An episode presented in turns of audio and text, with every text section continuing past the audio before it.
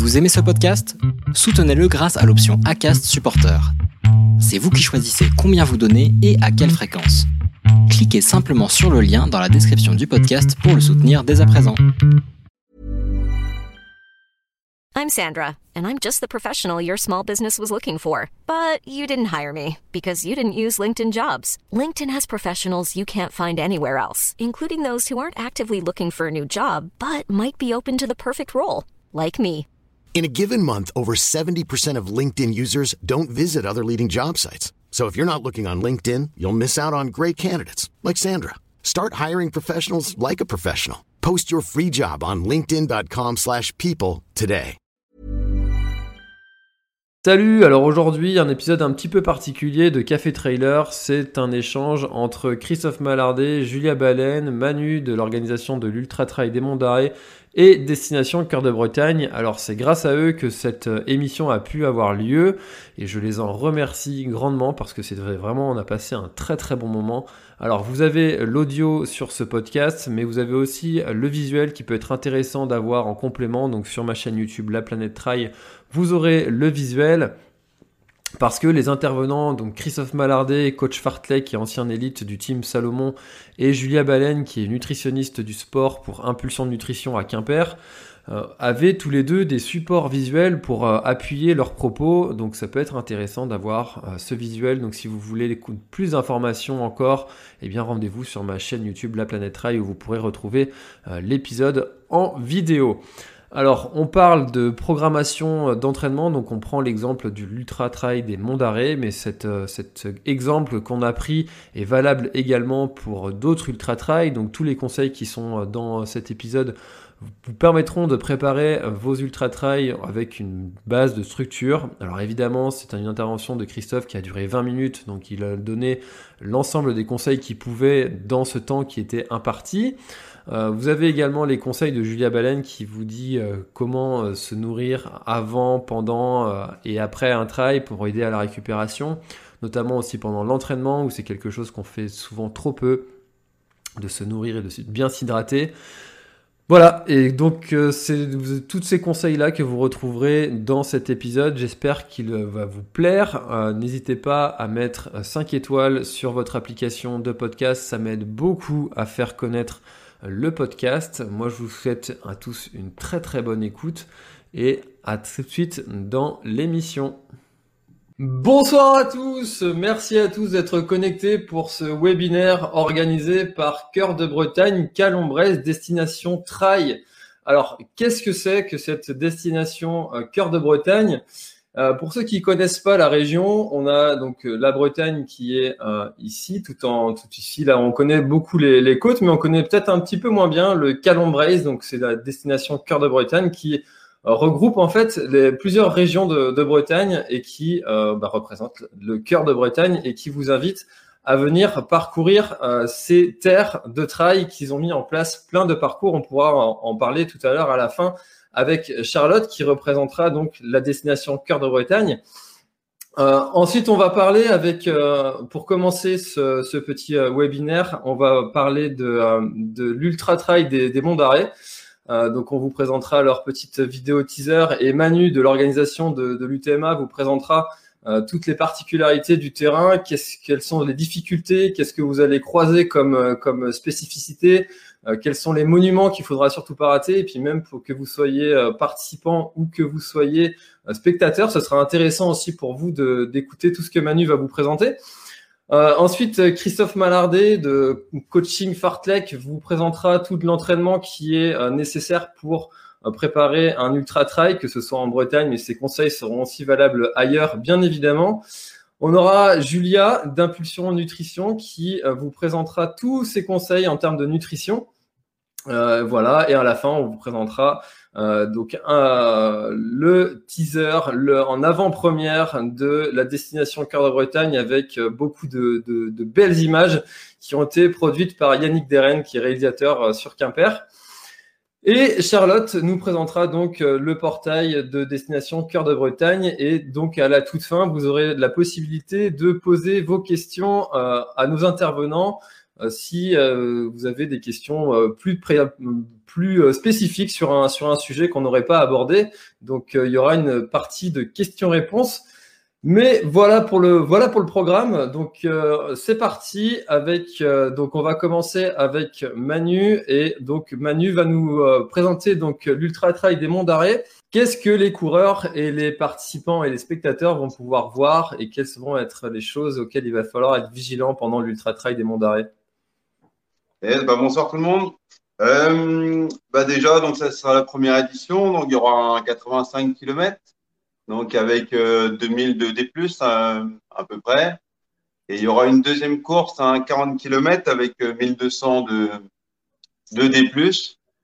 Euh, donc le 85 km, c'est un circuit euh, déjà qui partira à 5 heures le matin, donc pour les premières vagues, donc en fonction de, notre plan Covid. Ensuite, donc du coup, ça démarrera à la frontale hein, de nuit. Euh, voilà, on rentrera euh, directement dans les petits singles de la, de la forêt du Helgoat. Euh, donc voilà, avec son parcours très cassant, on va dire. Voilà, ça monte, ça descend, ça monte, ça descend. Hein, c'est sûr que ça va chauffer, ça va chauffer direct. Et ensuite, bah, on viendra vers une transition sur les monts d'arrêt. Donc, on passera sur un terrain, sur un terrain vraiment rocailleux. Euh, avec euh, principale difficulté euh, la pose du pied, qui est vraiment terrible dans les monts d'arrêt. Quoi. Il faut pas, voilà, quoi, il y aura pas de moment, moment d'inattention. c'est vrai que là, ça, c'est assez compliqué, ouais. Hmm. Et puis en passant bah, évidemment par des superbes sites, par l'abbaye du Relais, donc, qui est sur la petite commune de Plouné-Orménez. Ensuite, bah, on va monter directement sur les crêtes. Donc, euh, bah voilà, avec euh, tous les tous les sommets de Bretagne, hein, les plus hauts de Bretagne, euh, avec le Tuchen Cador, et puis on arrivera sur le Mont Saint-Michel de Braspa. Donc le point, un des plus beaux points évidemment de des monts d'arrêt, un de nos monts d'arrêt, et puis voilà de, de Bretagne. Hein. Hmm. Et puis ensuite, on arrivera quand même sur un ravitaillement qui sera au 55e kilomètre, donc qui sera le troisième donc qui sera une bonne base de vie euh, pour plusieurs euh, pour plusieurs coureurs. On en a déjà eu des retours. Euh. c'est vrai que ça sera vraiment un gros point. Voilà, on sera sur, on sera arrivé quasiment tout en haut. On peut pas monter plus haut. Donc la fin du parcours sera sera moins cassante. ça sera, on va dire entre guillemets, plus roulant, même si s'il n'y a pas vraiment de roulant. Hein. mais bon, c'est vrai qu'il faudra courir. Hmm. On passera sur, euh, bah, sur toutes euh, les, les belles passerelles de, de Brénilis. Donc euh, voilà, c'est un circuit aussi de destination trail. donc vous pouvez le retrouver sur leur site. On passera sur, sur leur circuit aussi. voilà, et puis bah, ensuite on rentrera sur Huelboat. Donc, donc voilà pour le 85 km. Donc avec bah, plein plein d'autres choses à voir. Hein. Bon, on vous laissera découvrir au moment voulu. Euh, et après, bah, il y a un 40 km du coup, euh, donc ça c'est un départ euh, à 8 heures le matin. ça sera un circuit plutôt forêt, vraiment 90% forêt. Donc là, c'est un circuit que j'affectionne aussi particulièrement. C'est vraiment un circuit, ça va être très très dur, très dur parce que là, il n'y a pas de moment de répit quoi. C'est vraiment, ça, ça, monte, euh, ça monte, ça descend, ça monte, ça descend tout le temps. On est tout le temps sur des petites bosses de, de 30, 40 euh, mètres de D+, euh, des bosses qui durent 300, 400 mètres. Donc, avec vraiment du raid, des, des, bonnes pentes. Et donc, on est vraiment ouais, sur un circuit, on va dire, local. Hein. Voilà, 40 km de départ de Huelgoat.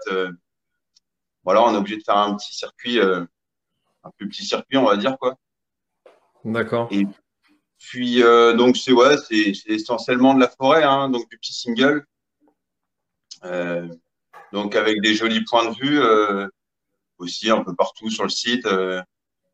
Bah, ils verront aussi au loin en tournant leur tête, en arrivant sur Berrien, ils verront ils verront le Mont Saint-Michel au loin, mais bon, ils n'iront pas cette année.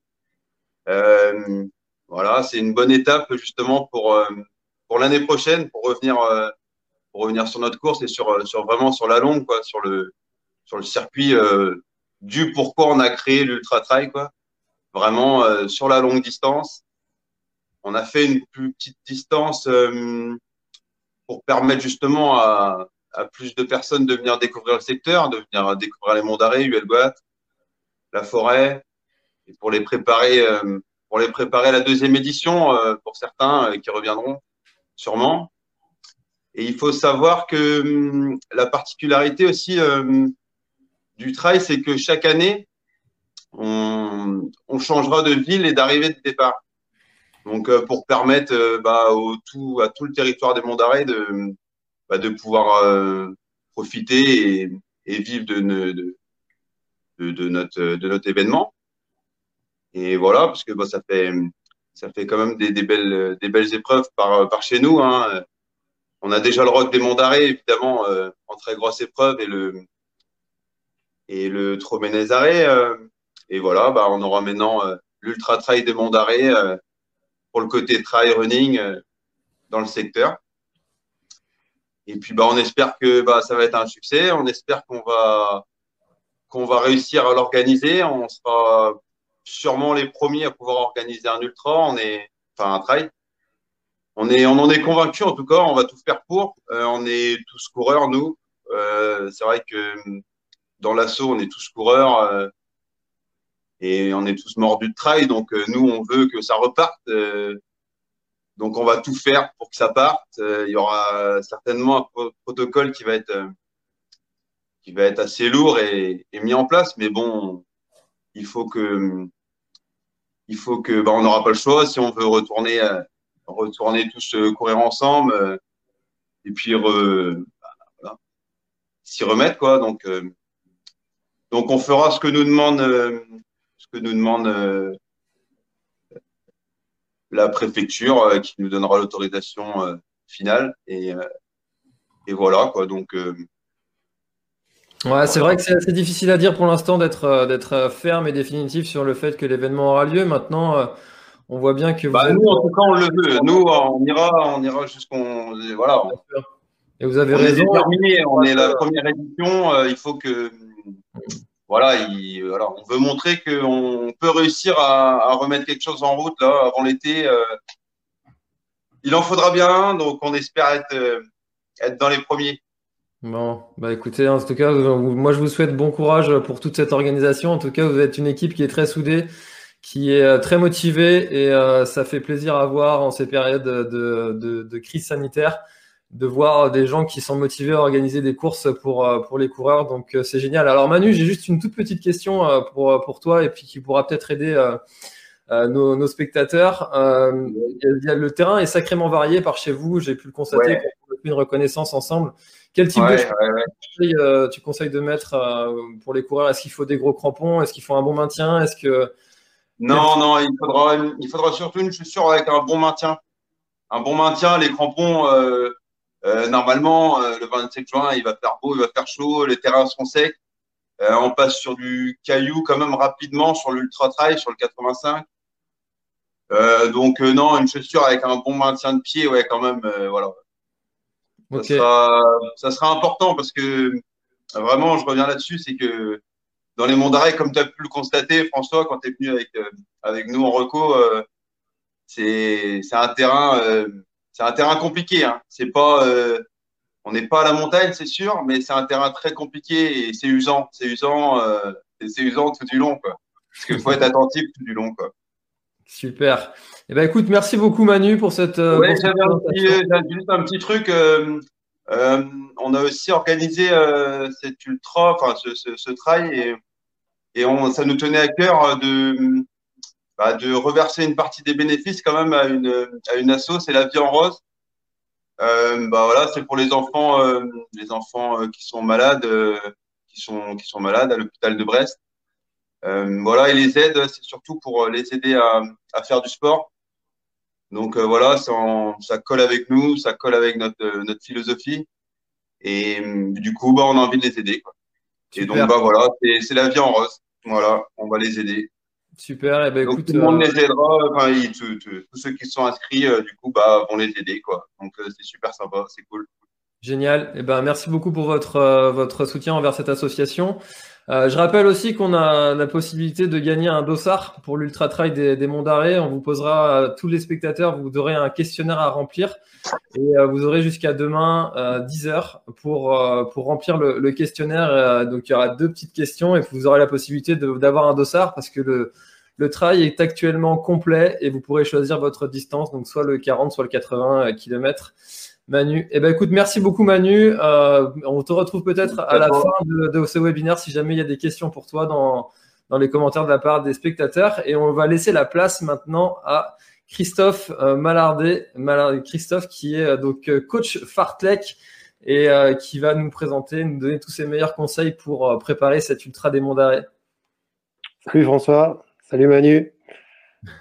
oui, bah, j'enchaîne, j'enchaîne après après la belle présentation de Manu, puis leur, euh, les féliciter de, d'avoir l'initiative de, de, de, de, monter ce type de projet en ce moment. C'est vrai que ça, ça fait du bien, ça fait du bien de se projeter aussi sur, euh, sur des événements. Et, euh, et puis, comme, comme j'ai marqué directement dans notre présentation, bah, l'idée, ouais, quand on part aujourd'hui sur cette prépa, bah, c'est de se dire qu'on sera au départ. Quoi. Il faut, on a été un peu tous échaudés par plein d'annulations, mais je pense qu'il faut, il faut aussi se lancer. Et puis, et puis pas y aller euh, à demi, c'est pas c'est pas des distances qui se préparent euh, bah, à la légère, donc il faut il faut s'engager pleinement dans la préparation. Et puis euh, et puis le jour J, bah, quand ce sera annulé, on avisera, mais il faut pas déjà anticiper l'annulation. Et faut y aller. Voilà, faut faut, faut se lancer corps et âme dans dans, dans dans cette prépa être au départ. Et puis, euh, alors en fait, la préparation, la présentation, euh, tout à l'heure, tu as dit que j'allais te présenter euh, tous, mes, tous mes conseils pour le préparer un ultra. Non, tous mes conseils, ça va pas se faire en 20 minutes.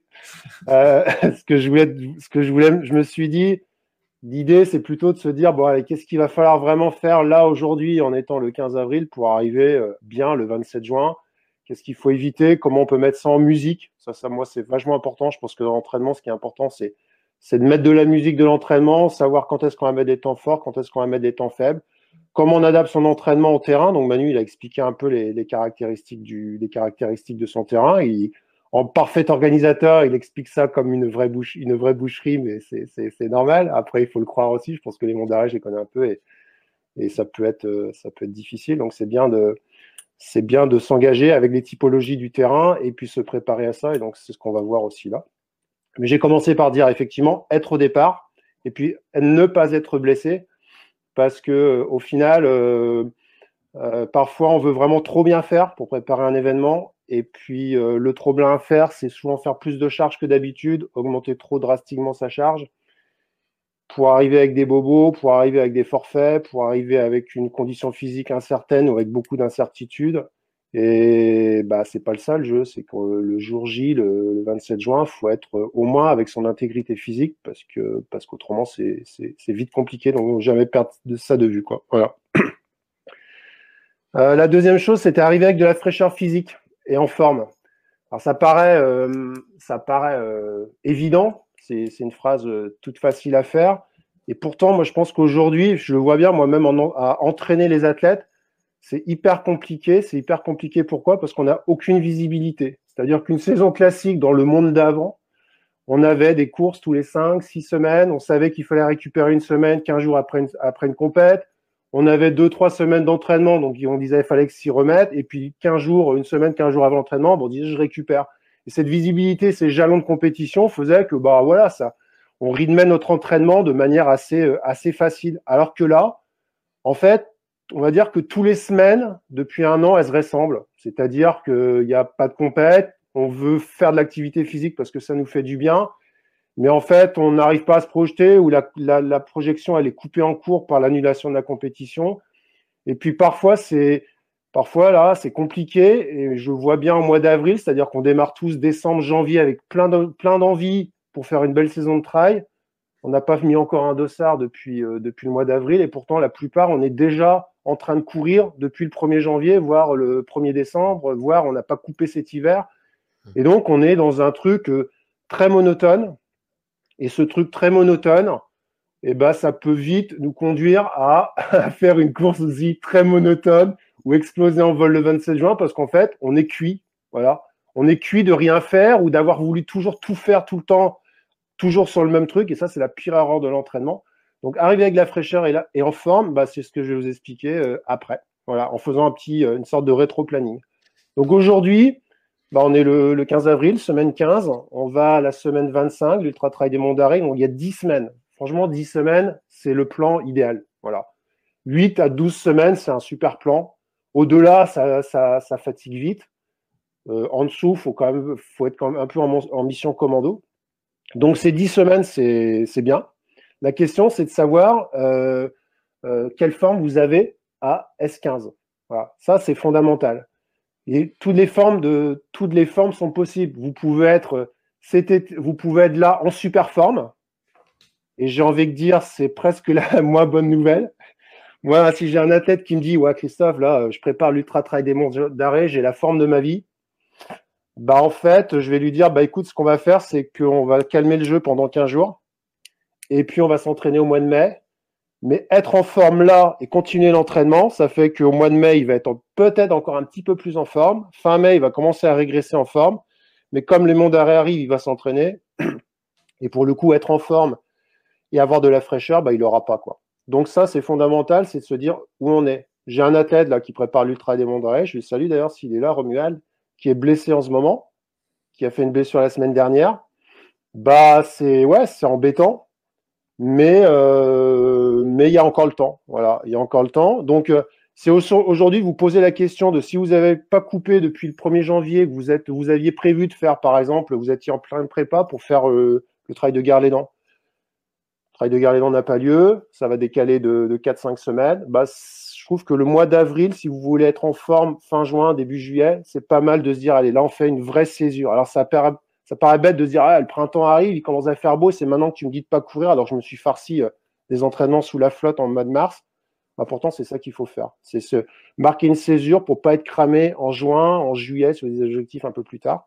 Donc, voilà. Et donc, dans l'organisation, comme je le mets sur la, sur la, sur la frise, là, moi, j'aime bien rythmer l'entraînement avec deux semaines d'entraînement, donc deux semaines on met de la charge, une semaine, alors c'est les semaines rouges, et une semaine euh, en vert sur lequel on assimile. Alors ces deux semaines, une semaine, en fait, je fais souvent trois week-ends, c'est-à-dire ma semaine, elle commence samedi, dimanche, puis la semaine 1, la semaine 2 jusqu'au dimanche, et puis après je récupère la semaine 3 du lundi au vendredi, et je repars comme ça. Et là, ça rythmera bien parce qu'on ferait un premier bloc rouge, un deuxième bloc rouge, deux semaines euh, de récup à chaque fois, deux semaines, donc on a trois blocs de deux semaines, et deux semaines d'entraînement où on s'investit à l'entraînement, c'est vite fatigant.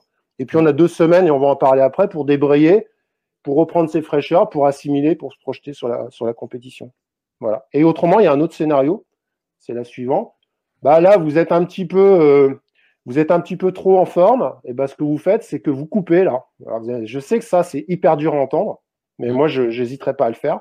Deux semaines, vous levez le pied, vous êtes en forme de toute façon, donc ça va reprendre un peu vite. Vous pouvez faire là, pour le coup, un bloc de trois semaines, une semaine de récup, un bloc de 15 jours, deux semaines de récup. Voilà. Ça, c'est une bonne harmonie. Je trouve que, de toute façon, l'entraînement, c'est toujours de l'entraînement d'assimilation, de l'entraînement d'assimilation. Ça, c'est pas éternel, c'est-à-dire qu'à un moment, il faut faire une vraie coupure. Dix semaines, ça marche bien. Et là, vous enchaînez, euh, vous enchaînez le truc comme ça. Voilà. La slide suivante, François, je crois. Voilà. C'était. Alors, ouais, la question que je me posais, Ouais, voilà. C'est-à-dire, je me dire, bon, ok, une fois qu'on a la musique, tu vois, la partition, qu'est-ce que je mets comme musique, qu'est-ce que je mets dans mon contenu d'entraînement?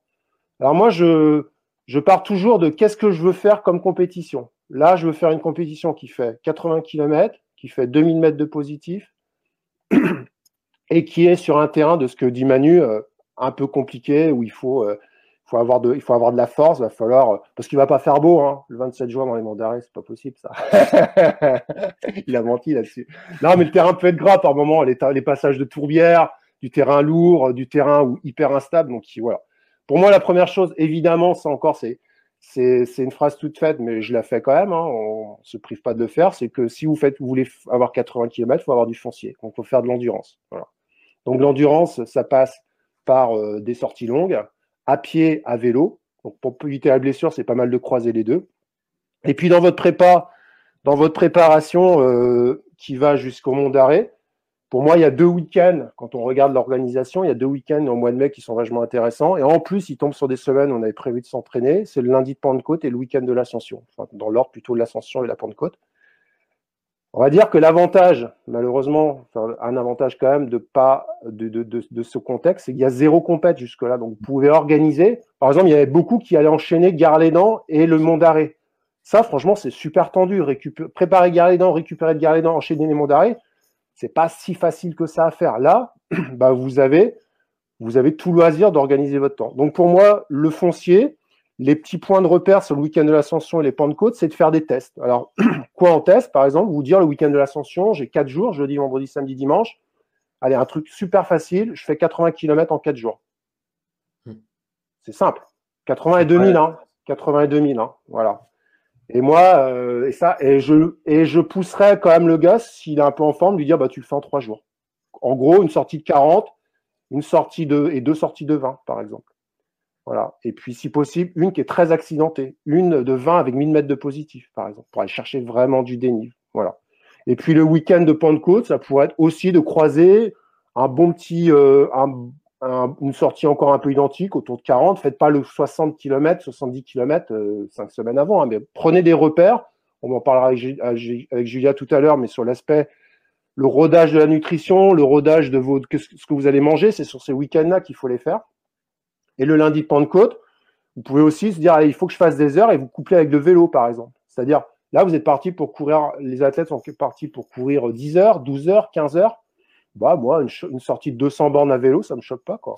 Voilà, à condition que vous avez fait un peu de vélo avant. Mais passer 10 heures sur le vélo en apprenant à manger, faisant une sortie de 2 heures le lendemain, voilà, ça, c'est deux, deux week-ends un peu choc. Une fois que vous avez fait ça, bon, l'endurance, le foncier, vous l'avez, hein, vous fatiguez pas trop après. Hein. Vous, vous savez que vous êtes solide, quoi. Et puis, en tout cas, quand vous faites ça, vous travaillez le, foncier. Mmh. Ok, super. Euh, La deuxième chose, bah, c'est de passer le dénive, quoi. Alors, ok, on n'est pas en montagne, mais il y a quand même 2000 à passer. Voilà. Et 2000, c'est pas rien. Et puis quand vous avez un montagnard qui vient courir en Bretagne, bah moi à chaque fois il me dit euh, en fait euh, tes petites bosses là ça me saule. Voilà. Franchement, euh, je fais 80 à la maxi j'ai trois cols à passer, c'est peinard. Voilà. Et là j'en ai passé 27, donc ça m'embête. Voilà. donc bah nous on va, devoir passer 27 petits cols. Et donc bah, l'idée c'est de passer du, c'est être solide en solide en comment dire en, dénivelé, être capable d'encaisser le dénivelé à la fois positif et négatif. Ça passe par, euh, euh, du travail de dénivelé, des montées-descentes. Voilà. Alors, on n'a pas des cols, qui durent euh, éternellement, mais une bosse, de 50, 52 D+, eh ben, on l'a fait 10 fois, ça fait 500 de positif. Et ça dure une heure d'entraînement. on la descend de plus en plus vite pour casser un peu la fibre. On la gère en tempo dans les montées. Ah, très bien. Moi, je pense qu'aussi, un contenu d'entraînement qui est indispensable en ce moment, bah, c'est de faire du renfort, du gainage, de la proprio, de la plio. Voilà. Euh, tout à l'heure, tu disais, euh, question à Manu, euh, qu'est-ce qu'il faut comme chaussures? Et il te dit, il faut des bonnes chaussures pour un bon maintien. Non, mais le bon maintien, c'est pas les godasses. Hein. Le bon maintien, c'est tes abdos, c'est tes fessiers, c'est tes, tes, chevilles qui font qu'à un moment, tu ne seras pas trimballé de gauche à droite avec chaque ornière de tracteur ou chaque bout en fait, c'est ton gainage et c'est ta proprio qui va faire que tu vas garder un bon maintien. Ok, la godasse, elle aide, mais compte pas sur la godasse pour te tirer d'affaire. C'est ton corps, c'est ta mobilité qui va te faire aller loin. Donc ça, c'est important. Renfort, dénive, foncier. Ben voilà, on a les trois déjà. Ça, c'est le pilier de l'entraînement. Un, deux, trois. Euh, trois entraînements, ça fait trois par semaine déjà. Bon, bah, vous allez vous entraîner peut-être quatre, max, cinq. Bon, alors on va voir ce qu'on peut faire si vraiment vous avez un petit peu plus à faire. Quoi. Et la dernière chose, et c'est souvent ça le problème quand on veut s'attaquer à ça, on veut déjà aller vite avant d'aller loin. Mais en fait, aller vite, c'est vraiment la dernière chose à faire à l'entraînement. Vous faites 80 bornes. Euh, quand Manu me dit, euh, ouais, euh, la deuxième partie, c'est un peu plus roulant, il va falloir courir. Mais en vrai, la plupart, ils vont pas courir. Ou alors, ça va déjà, ils vont alterner marche et course. Donc, faut pas se tromper. Le, but d'un trail, c'est toujours aller de plus en plus vite d'un point A à un point B. Mais aller vite, là, c'est juste d'aller, de courir le plus longtemps possible, de marcher le moins souvent dans cette seconde partie qui est soi-disant plus roulante. Mais c'est pas de passer, c'est pas de s'épuiser à faire des séances à 17 km heure en VMA, enfin, selon la VMA de chacun, ou faire des 30-30 à tir larigot. En plus, on se blesse, en plus, on se fait mal au mollet. Et en plus, fondamentalement, au 65e, quand il va falloir rentrer à Wellguat, c'est pas là que vous aurez besoin, vous n'avez pas besoin de cette vitesse-là. Donc, c'est bien parce qu'il faut faire du travail cardio, mais c'est pas la priorité de l'entraînement. Et puis, la dernière chose, euh, combien de temps il me reste? Je, Allez, attends encore euh, ouais, minutes, euh, Christophe, tu peux y aller. La dernière chose pour moi qui est vachement important, et ça, c'est ça, faut pas se tromper. Vous avez fait une belle prépa, vous avez bien fait, euh, bah, vous avez déjà peut-être suivi ce qu'on a pu dire là, et puis vous avez mené un petit peu les choses. Vous êtes au départ de la course, vous êtes en forme, et maintenant, c'est vraiment, c'est qu'est-ce que vous allez faire avec cette forme? C'est quoi le projet de course? Parce que des courses où on est en forme et que l'on foire parce que on, est, on se croyait tellement en forme qu'on est parti trop vite, on se croyait euh, tellement en forme que euh, bon, qu'on a fait n'importe quoi, qu'on s'est pas occupé, qu'on a oublié de bouffer, qu'on a qu'on a zappé un truc, qu'on l'a pris trop à la légère. Donc c'est c'est toujours se poser sur un ultra, parce qu'un ultra, bon déjà on n'en court plus beaucoup, mais même en, règle générale, on n'en court pas 10 dans l'année. C'est des moments précieux, c'est des moments euh, que l'on doit, où vous avez investi beaucoup de temps avant. Bah, il faut que ce soit au service de quelque chose qui vous parle. Et moi, quand je demande qu'est-ce que tu veux faire, bah, les gens ils me disent souvent, ouais, j'aimerais bien faire top 100, euh, moins de 12 heures, euh, passer euh, sous les passer au 50, passer au ravito du 50e en moins de machin. En fait, ça c'est ça c'est ce qu'on on va dire c'est ce que l'on espère, c'est de la fiction. Si on croise les doigts quoi, on est putain pourvu que pourvu que ça passe et tout. En fait, moi j'ai envie de vous demander et toute la prépa vous devez raccorder ça au monde d'arrêt c'est comment, c'est pas qu'est-ce que je veux faire, c'est comment je vais faire les monts d'arrêt. Et la différence entre le qu'est-ce que je vais faire et le comment, c'est que vous allez mettre en pratique. Comment je vais passer tout le dénivelé des 2000 des monts d'arrêt? Hmm.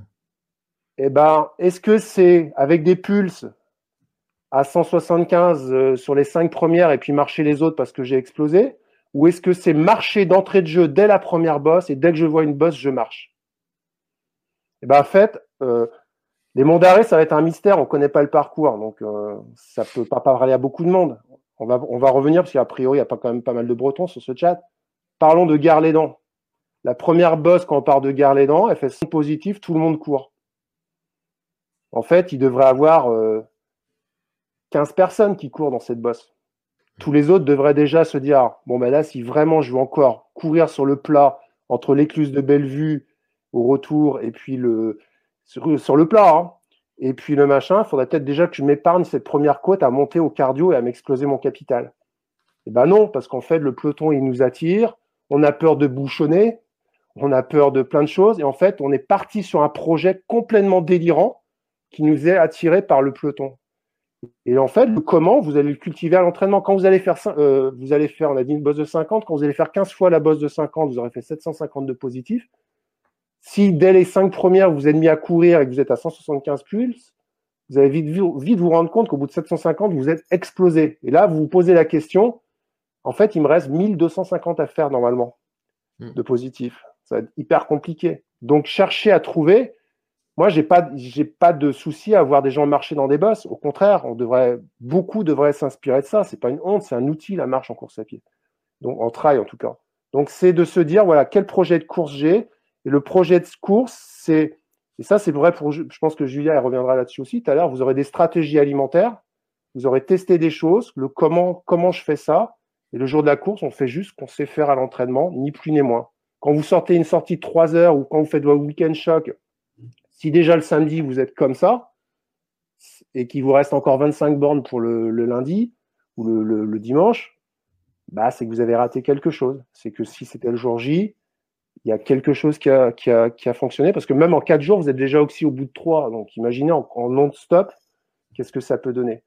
Donc moi, je vous invite à cultiver sur votre plan d'entraînement, à chaque séance, le, ressenti de ce que vous faites pour dire comment je vais mettre, comment je vais mettre au service des monts d'arrêt ce que j'ai comme capital. Il y a des champions, il y a des gens qui, qui sont pour les, les barrières horaires. Vous avez tous un, un background par rapport au trail et vous de le mettre en équation par rapport à ce que demandent les monts d'arrêt. Et en fonction de ça, bah, vous faites juste avec ce que vous êtes. Et puis, vous vous occupez pas des autres. Quoi. Et c'est une course en peloton, c'est hyper compliqué. Et puis, dans des courses en peloton, quand on n'a pas couru depuis un an ou un an et demi, un ultra, euh, revenez tranquillement. Soyez pas chien fou, quoi. voilà. Tranquille, il y a le temps. Surtout que le parcours est inconnu. En plus, ça, c'est, chouette, finalement. C'est qu'on va on va partir Aujourd'hui, les courses, les courses bretonnes, elles sont archi connues parce qu'elles ont été courues depuis de nombreuses années, les grandes classiques en tout cas. Donc, on a un peu nos repères. là, tout le monde part dans l'inconnu. Et bah, moi, je préfère vous voir courir quand, quand Manu dit sur la seconde partie où normalement c'est plus facile. Bah, courez là à 7 à l'heure plutôt que passer à 10 à l'heure sur la première partie et marcher à 3 à l'heure sur la seconde partie. Quoi. Ok, super Christophe. Bah, écoute, avec ça, euh, les, coureurs ont quand même pas mal de, quoi faire. Euh, tu nous as quand même donné presque un, mini, mini cadre d'entraînement euh, pour, pour préparer l'UTMA en fonction de, ce qu'on veut faire et de notre forme du moment. Effectivement, on peut pas traiter absolument tous les sujets. Et si vous voulez repréciser quelque chose avec Christophe à la fin, bah, il sera possible de, de le faire en posant vos questions. Et du coup, maintenant, on va passer euh, avec euh, Julia qui va nous présenter euh, la nutrition. comment est-ce qu'on organise notre nutrition dans, pendant un ultra Julia, tu vas pouvoir nous raconter tout ça. C'est parti. Alors, active ton micro, Julia, juste. Effectivement, ce sera mieux comme ça. Donc, bonsoir tout le monde. Donc, je suis Julia Banen. Je suis diététicienne diplômée co-gérante d'Impulsion Nutrition à Quimper et à Lorient. Donc, je suis spécialisée dans la nutrition euh, du sportif. Donc, je m'accompagne beaucoup de sportifs professionnels, mais aussi des sportifs amateurs qui souhaitent être mieux armés euh, lorsqu'ils préparent certaines épreuves. Donc là, ce soir, je vais essayer de vous, vous dévoiler en fait quelques, quelques bases alimentaires pour bien préparer un, un ultra. Euh, et vous allez voir que finalement, la, la, nutrition du sportif est simple dès lors qu'on sait ce dont notre corps a besoin. Et puis, euh, bah, vous savez tous qu'effectivement, l'alimentation, euh, l'effet positif de l'alimentation sur, euh, sur le développement des performances, mais on sait aussi qu'une alimentation mal adaptée peut être à l'origine de contre-performances, d'apparition de, troubles digestifs, mais aussi de blessures. Donc voilà, donc je pense que l'ultra trail, la préparation doit rester un plaisir, l'épreuve doit être surtout aussi un moment de plaisir pour vous, un défi. Euh, et ce serait dommage de ne pas mettre toutes les chances de votre côté et du coup de passer à côté d'une bonne préparation en ne s'intéressant pas à la nutrition. Donc comme le mot l'indique, ultra trail, bah, c'est un effort physique euh, extrême. Donc vous devez absolument connaître votre corps et le préparer. Et du coup, bah, la nutrition, vous ne pouvez pas euh, passer à côté de, de, ce que vous allez mettre dans votre assiette durant toute votre préparation et de réfléchir aussi en amont à ce que vous allez manger euh, pendant, le, pendant la course. Euh, alors pour moi, il y a quelques points importants. Le premier, c'est d'identifier vos propres besoins alimentaires. Parce que la nutrition, là, Christophe vous a indiqué que bah, vous avez à peu près 10 semaines de préparation physique. Et ben en préparation alimentaire, il vous faut 10 semaines aussi euh, de préparation alimentaire.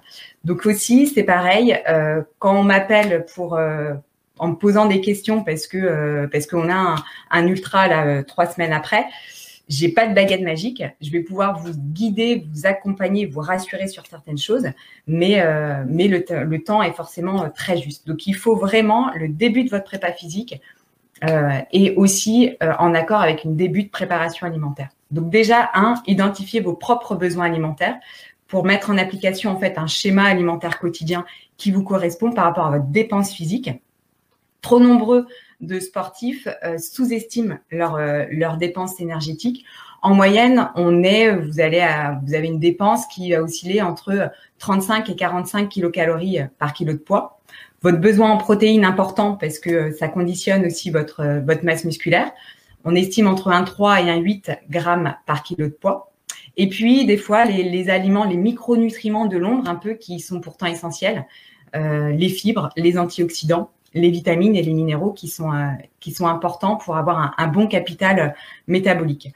Euh, ce qu'il faut savoir, c'est que vous êtes donc tous différents. Vous avez vu, les chiffres que je vous ai donnés, c'est pas des chiffres à retenir. C'est vraiment pour vous montrer que nous, en tant que diététiciens, on raisonne aussi par rapport à votre gabarit et que euh, vous avez tous un gabarit différent. Donc ne copiez pas l'alimentation d'un collègue euh, qui lui en fait a un schéma alimentaire adapté. Si vous faites 80 kilos, vous voyez, vous pouvez avoir des besoins énergétiques qui vont être entre 2800 et 3600. Donc, il y a une, sacrée différence. Et si vous mangez trop, bah forcément, vous allez prendre du poids. Si vous ne mangez pas assez, bah vous allez vous fatiguer et vous allez arriver à la date de l'épreuve euh, complètement cuit. Et vos besoins en protéines aussi sont bien différents. Donc, pour vous montrer, vas-y François, tu es dans le timing. Euh, pour vous montrer très simplement un exemple euh, d'un schéma alimentaire euh, du quotidien pendant votre prépa physique. Là, j'ai pris un exemple, un, un homme d'un mètre 80, 75 kilos. Bah, il a des besoins énergétiques de 2800 euh, moyenne par jour. Donc, c'est quand même assez important et il peut les atteindre qu'à partir du moment où il prend trois repas par jour. Donc, interdiction de ne sauter un seul repas. Donc, ça veut dire aussi que vos euh, entraînements s'il y en a sur des temps de repas de midi, ne doivent pas négliger votre déjeuner qui va suivre après. Sinon, petit à petit, vous allez occasionner des, carences.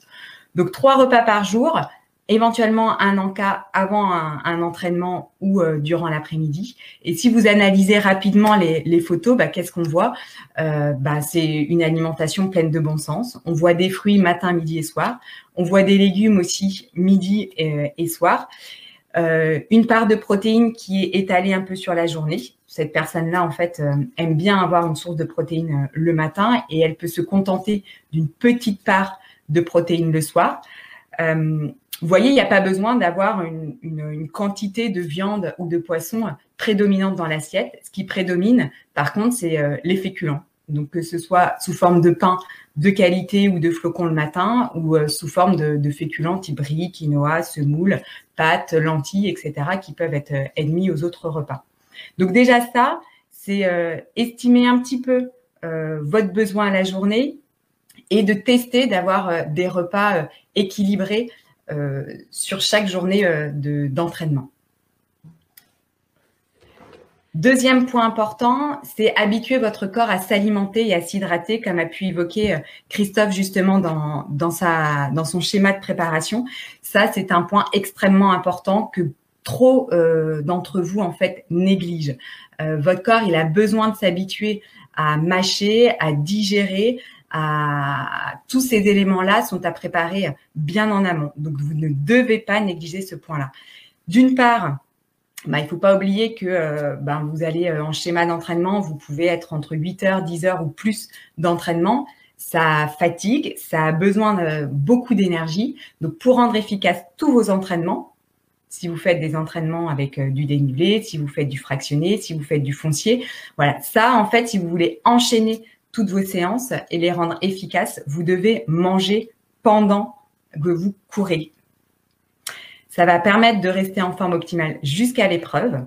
Pareil, combien d'entre vous, en fait, 15 jours avant l'épreuve, disaient, bah, là, il faudrait qu'elle arrive parce que je suis en forme.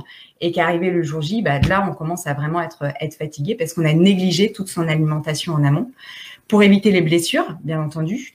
Pour identifier aussi les aliments qui vous conviennent à l'effort en termes de texture, en termes de, concentration en sucre, en praticité aussi à, défaire et pour identifier aussi les moments où vous devez vous, euh, vous alimenter.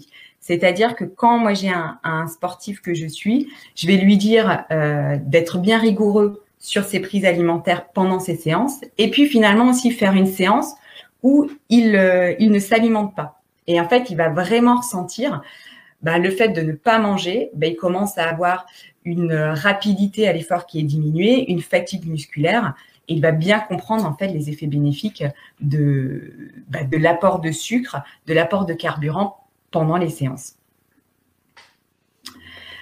Donc, il y a des exercices à faire. Au même titre que vous avez des exercices, des schémas de, de séances d'entraînement, bah, vous avez des exercices alimentaires à mettre en place.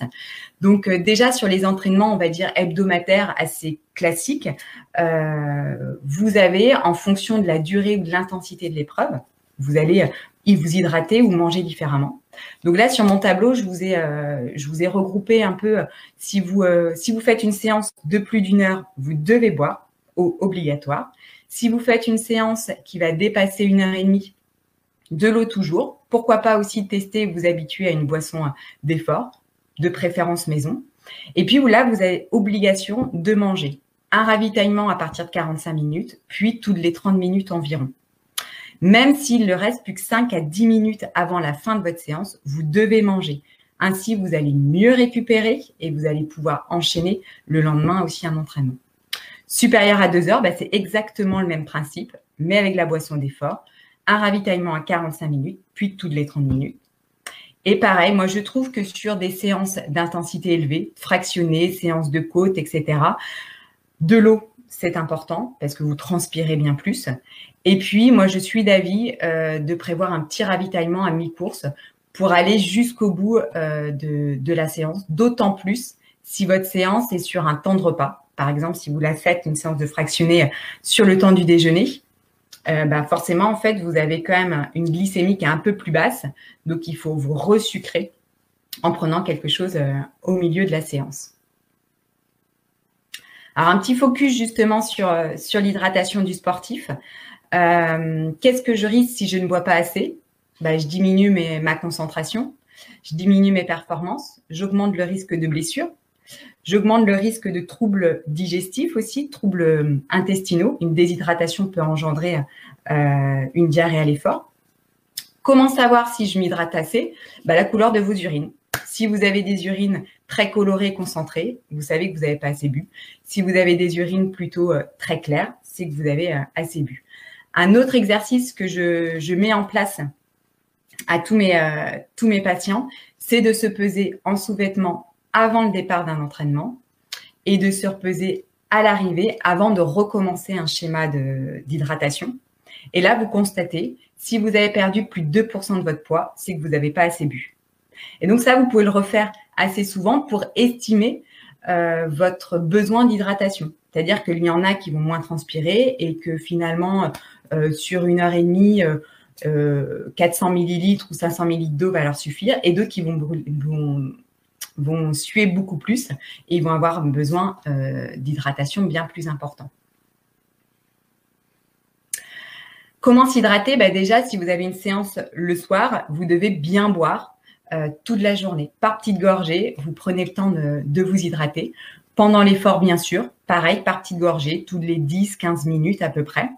Euh, et puis, euh, quoi boire? Ben, De l'eau, boisson d'effort, boisson d'effort plutôt maison. Après, si, euh, si vous préférez, si vous avez l'habitude d'une boisson d'effort spécifique du sport, pourquoi pas? Trouvez quelque chose qui, qui vous va bien également. Donc, la tester avant.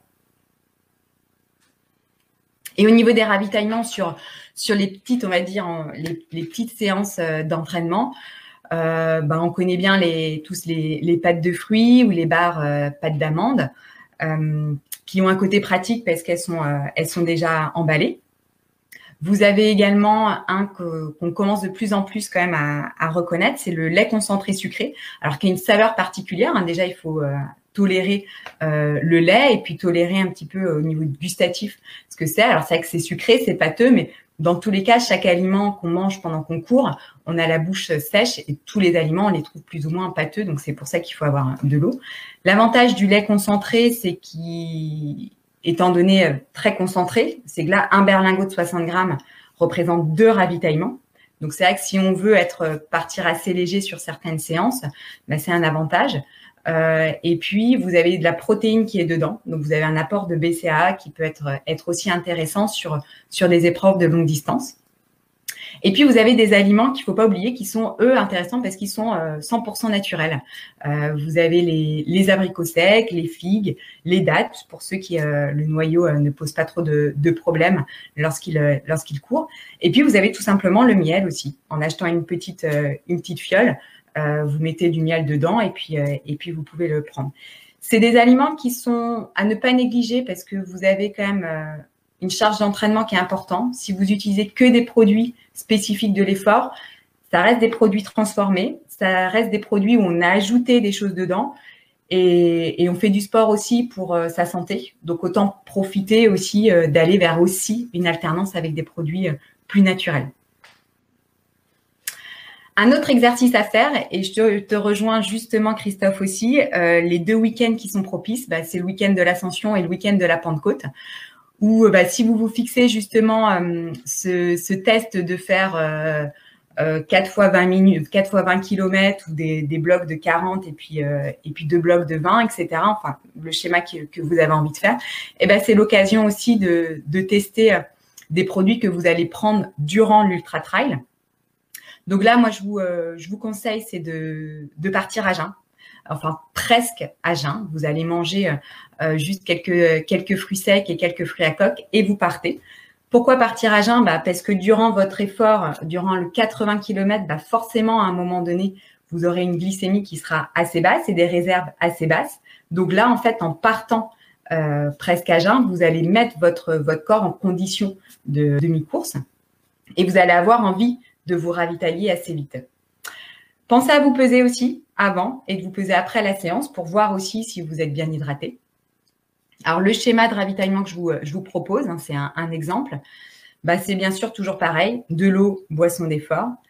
Et votre fil rouge de ravitaillement euh, peut être une, une purée énergétique adaptée à l'effort que vous allez préparer vous-même, que vous allez mettre en, en flasque euh, avec des grandes ouvertures. Là, vous pouvez les, la mettre facilement. Et après, vous pouvez la prendre en faisant des, des boulettes en fait que vous pouvez mettre dans le creux de votre main. Donc, vous allez prendre par petites prises comme ça. Vous allez euh, commencer à partir de 30 minutes d'effort et puis à peu près toutes les demi-heures, enfin au ressenti, comme vous avez, euh, comme vous avez envie, vous allez euh, manger ça. En moyenne, là, vous êtes sur des tests encore, donc vous allez être, faut estimer à peu près 400 millilitres pour de purée pour 4 heures d'effort. Et puis en parallèle de ça, parce que vous allez vous écœurer aussi de, enfin beaucoup moins que les aliments sucrés, mais vous en avez envie de variété, et puis la purée ne suffit pas en elle-même en termes d'énergie. Donc vous allez compléter en fait cette purée là avec un petit sachet de, fruits secs, donc euh, de cranberry, raisins, des noix de cajou, des amandes, salez-les vous-même euh, pour, euh, pour compenser la perte de sodium que vous, que vous avez. Ça peut être du saucisson, ça peut être du miel, des pâtes de fruits, enfin à vous de voir ce dont vous avez envie. Et puis, vous pouvez euh, tester différents produits sur les, différents jours d'effort. et puis, vous grignotez ça à l'envie. Donc, bien entendu, en fait, c'est lors d'une côte que vous pouvez plus facilement, en fait, mâcher. Donc, à ce moment-là, c'est là où il faut sortir les, euh, fruits à coque ou le, saucisson à, à manger. Comment savoir si je mange suffisamment? Bah, Tout simplement déjà un effet spontané. C'est comment vous êtes à l'arrivée de votre séance. Bah, vous auriez pu continuer ou vous avez, vous êtes vraiment, euh, vous avez plus de jus, vous êtes cuit. Bah là, on peut se poser la question euh, aussi, au-delà de, vos séances d'entraînement, de vos capacités physiques, c'est est-ce que vous avez bien, vous avez bien mangé? Et ça, c'est un effet qui est radical. Dès euh, tous les sportifs que je peux suivre, c'est ils sont impressionnés par leur capacité à se, de récupération et leur envie de recourir assez vite. Vous avez l'absence de coup de barre aussi sur la journée qui suit l'entraînement. Combien d'entre vous, après une grosse séance le matin, l'après-midi, la sieste est obligatoire et même en fin de journée, on sent qu'on est, euh, qu'on est un peu cuit. Bah là, c'est tout simplement que vous avez un déficit énergétique important. Et puis un appétit euh, qui normalement est normal, c'est que vous avez bien mangé pendant votre séance. Sinon, ben, on a du mal et on a tendance à vouloir manger, manger, manger sans avoir une sensation de, satiété. Alors peut-être pas sur le premier repas qui suit, mais ça peut être sur les, jours suivants. Un effet sur les jours suivants aussi, c'est que vous avez une capacité du coup à enchaîner, euh, à enchaîner les entraînements. Vous avez une absence de douleur musculaire anormale, un appétit normal et une absence de fatigue. Et puis les effets en dernier euh, point sur euh, à plus long terme, François, si tu peux, merci. Euh, à moyen terme, c'est que vous avez un poids stable. Euh, vous ne devez pas perdre du poids le dernier mois avant l'épreuve parce que euh, ça va être une fatigue qui va être, être présente. Quand il y a une perte de poids, il y a une sécrétion de d'effets de, de, cytokines, enfin de, choses comme ça qui sont inflammatoires. Donc vous allez un peu vous, vous fragiliser par rapport à ça. Si vous mangez suffisamment, vous avez un sommeil de qualité donc qui est important dans une prépa. Absence d'irritabilité, c'est que vous avez une vie de famille quand même tous à côté. Euh, donc ça c'est important. Vous avez un travail aussi, donc euh, voilà cette sensation euh, peut être peut être un indicateur. Et puis vous avez un appétit normal, pas de compulsion alimentaire et pas de sensation de manque. Là c'est pareil. Quand je fais le point des fois avec avec certains que je rencontre pour la première fois, bah ils m'avouent que effectivement après une course, ben ils se ruent sur certains aliments qui se sont interdits pendant toutes les dix semaines en fait d'entraînement et, et ça, c'est pas normal. Vous êtes dans une préparation. Alors oui, il faut pas négliger la nutrition, mais non, faut pas se priver non plus. Si vous vous accordez euh, des repas plaisir euh, dans, dans la semaine, alors vous n'allez pas mettre ça la veille de justement d'un test de 40 km, mais il faut le, faut le garder. Et le jour J, bah, le jour J, finalement, c'est euh, extrêmement facile parce que vous avez testé plein de choses, euh, plein de choses avant. Vous connaissez par cœur votre corps, c'est-à-dire que vous avez euh, vous avez réussi à estimer les moments aussi où vous avez besoin de vous resucrer. Euh, donc, euh, c'est quelque chose qui n'est pas inconnu pour vous. Donc, le, les jours précédents, vous restez sur une alimentation normale, vous vous hydratez, vous évitez certains aliments qui sont plus durs à digérer, donc certaines fibres, les aliments gras, et vous allez augmenter légèrement les féculents, mais vous ne bouleversez pas votre schéma alimentaire. Et le matin même, ben, vous vous accordez un petit peu de temps de digestion, entre une heure et demie à trois heures. Là, si le départ est à 5 heures du mat, bon, c'est vrai qu'il faut pas négliger le côté sommeil. Donc, vous pouvez euh, raccourcir un petit peu le temps de digestion. De toute façon, vos réserves euh, énergétiques, elles sont faites les trois jours avant. Donc, le matin même, vous ne devez pas vous gaver. Vous devez même finir votre petit déjeuner presque avec une petite sensation de faim qui là peut être récupérée avec une petite encas euh, avant le départ. L'inverse, si vous avez trop mangé, vous allez subir ça pendant les trois la demi-heure, trois quarts d'heure, une heure, la première heure de course. Et puis après, bah, le, schéma alimentaire, bah, rien de nouveau par rapport à ce que je vous ai dit euh, auparavant. Vous avez votre hydratation, vous avez votre fil rouge avec euh, la purée que vous avez testée, que vous avez euh, validée. Tous les petits compléments que vous prenez avec vous, vous savez lesquels vous, vous, voulez. Et puis après, il y a les sources externes, les ravitaillements de l'organisation, et puis pourquoi pas aussi des fois les accompagnateurs que vous avez. Donc là, 80 km, vous avez besoin à un moment donné de vous poser, de prendre un temps de pause euh, et puis de, manger quelque chose d'un petit peu plus solide et d'un petit peu plus énergétique. Donc soit ça va être euh, une salade composée, mais en format un petit format. Hein, euh, vous n'avez pas besoin d'avoir des, des, gros volumes, des cakes salés. Ça peut être aussi des mini sandwichs. Et puis pensez aussi à prendre un maximum d'aliments. Si euh, en fonction de votre envie, vous savez pas comment vous allez être. Donc euh, moi, je pense que tout ce qui peut être fruits frais, euh, ça passe bien. les légumes, concombres, tomates, des choses comme ça, parce que bah, tout ce que vous avez mangé, c'est c'est pas très riche en eau durant l'effort. Donc des choses assez fraîches, vous allez bien apprécier. Et puis après, ça peut être des aliments plaisir. Hein. J'en ai vu certains, moi, qui ont été sur les haribots. Il y en a qui vont en prendre un peu de chocolat. Il y en a du saucisson. Voilà. Mettez euh, plus qu'il n'en faut dans un sac si vous avez la chance d'avoir un accompagnateur. Et prenez le temps de vous poser, de manger et de mastiquer. C'est pas du temps perdu, ce sera du temps gagné pour, euh, pour après. C'est vrai que c'est souvent l'impression qu'on a de perdre du temps, alors que ceux qui prennent ce temps-là nous rattrapent euh, finalement après. C'est très bon conseil. Tout à fait. Et puis du coup, bah, le plaisir, bon, je vous avais abordé, abordé juste avant, mais je pense que voilà, euh, quand j'ai des sportifs professionnels, certes, ils se doivent en fait d'avoir une rigueur, mais euh, on n'oublie pas le plaisir. Euh, et vous encore plus. Donc, comme je vous disais tout à l'heure, vous faites ce challenge là pour le plaisir, pour donc vos entraînements doivent rester un plaisir, l'alimentation aussi. et, et, donc, faut s'accorder ces, ces, moments aussi d'extra que vous pouvez avoir les week-ends ou la semaine, tant qu'ils sont, ils sont bien placés. Donc, en conclusion, bah voilà, j'espère vous avoir donné envie de, commencer à vous plonger dedans. Euh, vous avez tout à y gagner, vous n'avez rien à y perdre, vous n'êtes pas obligé de bouleverser tout. Testez déjà un ou deux conseils que je vous ai, évoqués, vous allez vite voir les effets, vous aurez envie de pousser un petit peu plus loin. Si vous privilégiez les aliments simples, euh, non transformés, vous êtes sûr de pas vous tromper. La nutrition, finalement, c'est plein de bon sens. Dès lors qu'on a compris un petit peu euh, le fonctionnement. Ne négligez pas les encas et les ravitaillements à l'effort parce que vraiment, ça, c'est un point euh, très important que vous devez travailler euh, dès le début.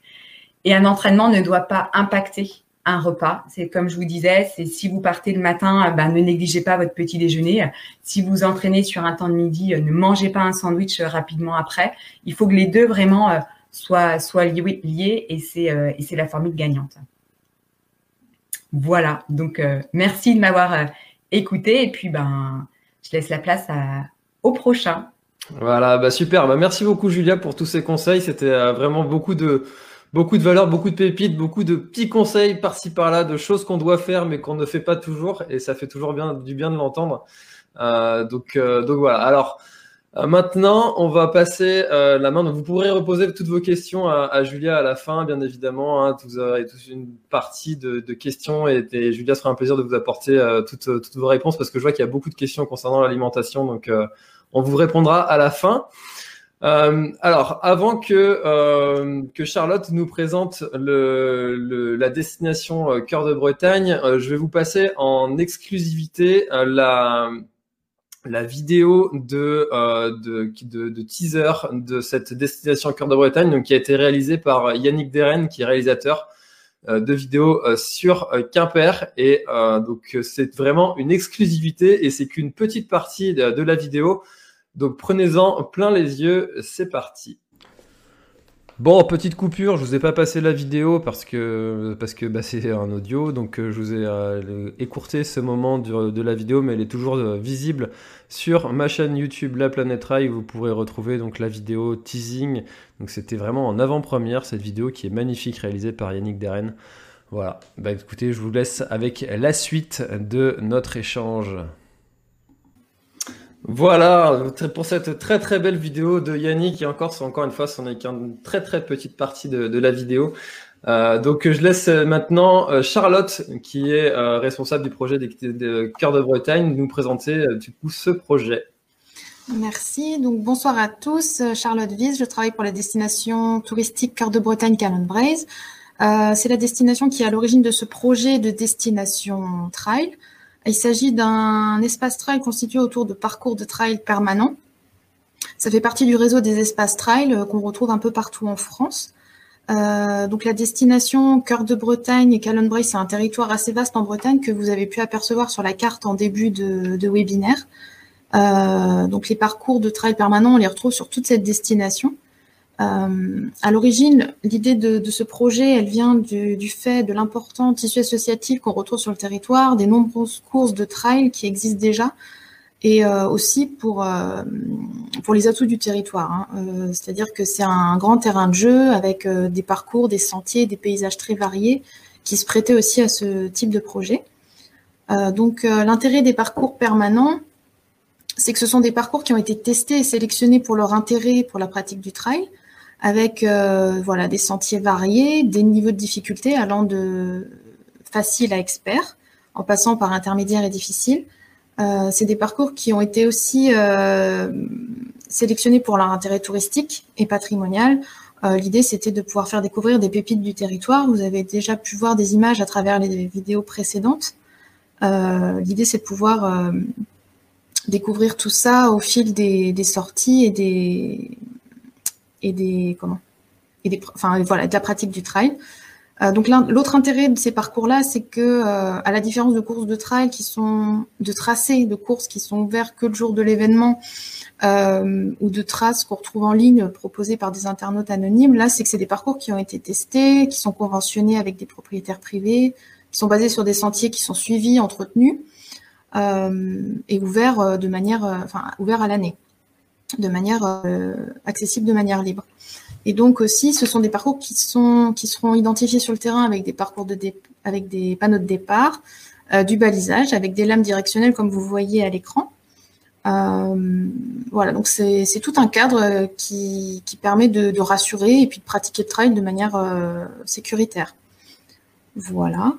Donc, pour résumer, la destination trail, ce sont des parcours permanents. Euh, il y a aussi une offre de services qui est en plein développement avec des bases d'accueil, des restaurateurs, des hébergeurs qualifiés et, formés à l'accueil des trailers. Euh, c'est aussi des outils dédiés. Donc euh, là, ce qu'on voit à l'écran, c'est le, portail web de la destination où on retrouve tous les parcours. on vous mettra peut-être le lien du, du portail en, commentaire. Donc, euh, ah voilà, il apparaît à l'écran normalement. Euh, donc ça, c'est le portail web. On retrouve tous les parcours, les actualités, l'agenda des courses, etc. On retrouve aussi des fiches pour chaque, chacun des parcours. Il y a une fiche détaillée avec la présentation, du parcours, toutes les informations utiles, le type de paysage à suivre. Vous pouvez aussi télécharger gratuitement les tracés GPX pour aller directement sur le terrain. On y retrouve aussi des commentaires d'utilisateurs, s'il y a des points de vigilance à avoir. c'est sur ce portail-là que vous avez toutes les informations. Et à savoir aussi qu'il y a une application disponible sur iPhone et Android euh, qui s'appelle Trail Connect, tous les parcours sont disponibles, tous les parcours ouverts. Et enfin, euh, la destination trail, on essaie de l'animer avec des événements comme aujourd'hui, avec ce webinaire, mais aussi des sorties terrain. Donc, on espère pouvoir organiser régulièrement euh, dès que la situation nous permettra. Voilà, donc c'est rapidement pour vous présenter la destination trail, ce que je peux vous dire. Et puis pour finir, je voulais vous présenter quelques photos euh, prises par euh, Yannick de Rennes pour illustrer un petit peu euh, cette destination trail. donc là, on voit la chapelle Sainte-Barbe du Fawet dans le Morbihan, qui est un lieu assez prisé des trailers pour s'entraîner, pour faire de l'entraînement en côte notamment. ensuite, on trouve dans les côtes d'Armor, voilà, autour du Ménébré, le Menhir de Loirgat. Ensuite, on a le lac de Garédan, qui est un incontournable de la destination pour la pratique du trail, qui permet de, de, s'entraîner sur des terrains assez variés et sur de la longue distance. Euh, là, on voit dans le Morbihan, à Bignan, le, parcours trail du, château de Kerguéhenec. Donc, l'aspect patrimoine euh, est aussi représenté sur certains parcours.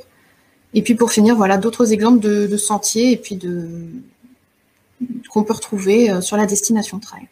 Donc, si vous voulez en savoir plus, puis découvrir tous les parcours, ben, je vous invite à aller sur le portail web euh, dont le lien est affiché en dessous. Et puis aussi à nous suivre sur la page Facebook de la destination ou de la destination Trail Cœur de Bretagne où on partage euh, toutes les informations en lien avec euh, cette destination Trail. Voilà. Super, et ben merci beaucoup Charlotte. En tout cas, ça fait bien envie avec encore une fois les belles images de Yannick qui nous a nous a bien pris en photo pendant plusieurs jours de, tournage et de, et de, tournage et de, photos. De photos. Euh, donc, euh, donc euh, bah, merci beaucoup Charlotte pour cette présentation. Alors, c'est maintenant, c'est maintenant que je vous partage dans, le, dans les commentaires de chaque que vous soyez sur n'importe quelle page, vous allez avoir un lien qui va s'afficher. C'est le lien vers le questionnaire de, que vous allez pouvoir gagner donc un, dossard de votre choix pour le trail de l'ultra trail des Monts d'Arrêt.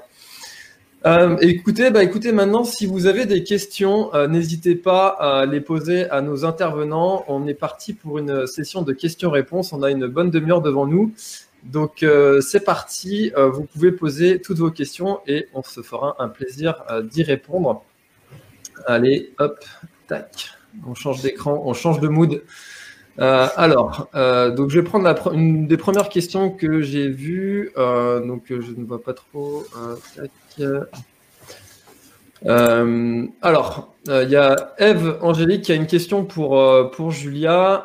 donc, est-ce que tu as, Julia, une bonne recette de boisson d'effort maison à partager avec Eve Angélique qui, qui est intéressée? Ton micro, Julia Excusez-moi.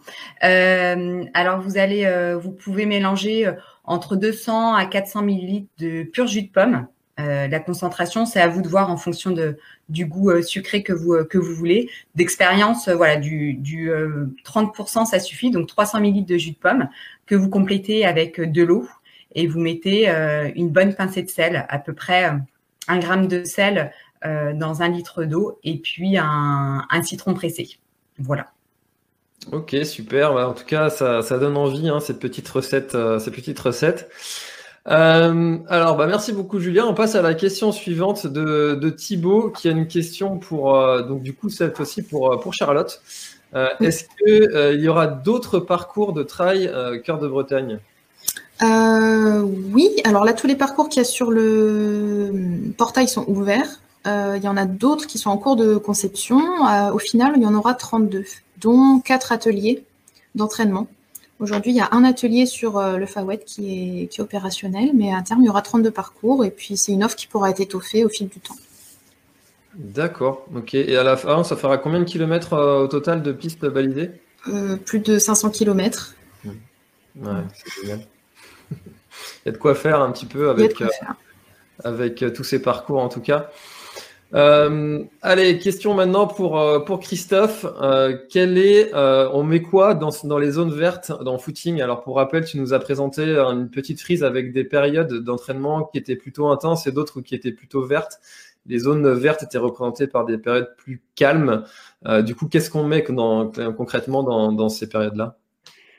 En fait, il faut partir, faut partir du principe que quand tu récupères, tu gardes la fréquence d'entraînement, mais tu diminues, tu diminues le volume. Donc, si tu t'entraînes, on va dire, on part sur 4, 4, 4 entraînements, 4, 5 semaines, 4, 5 fois par semaine. Tu gardes sur une semaine cool 4, 5 entraînements par semaine.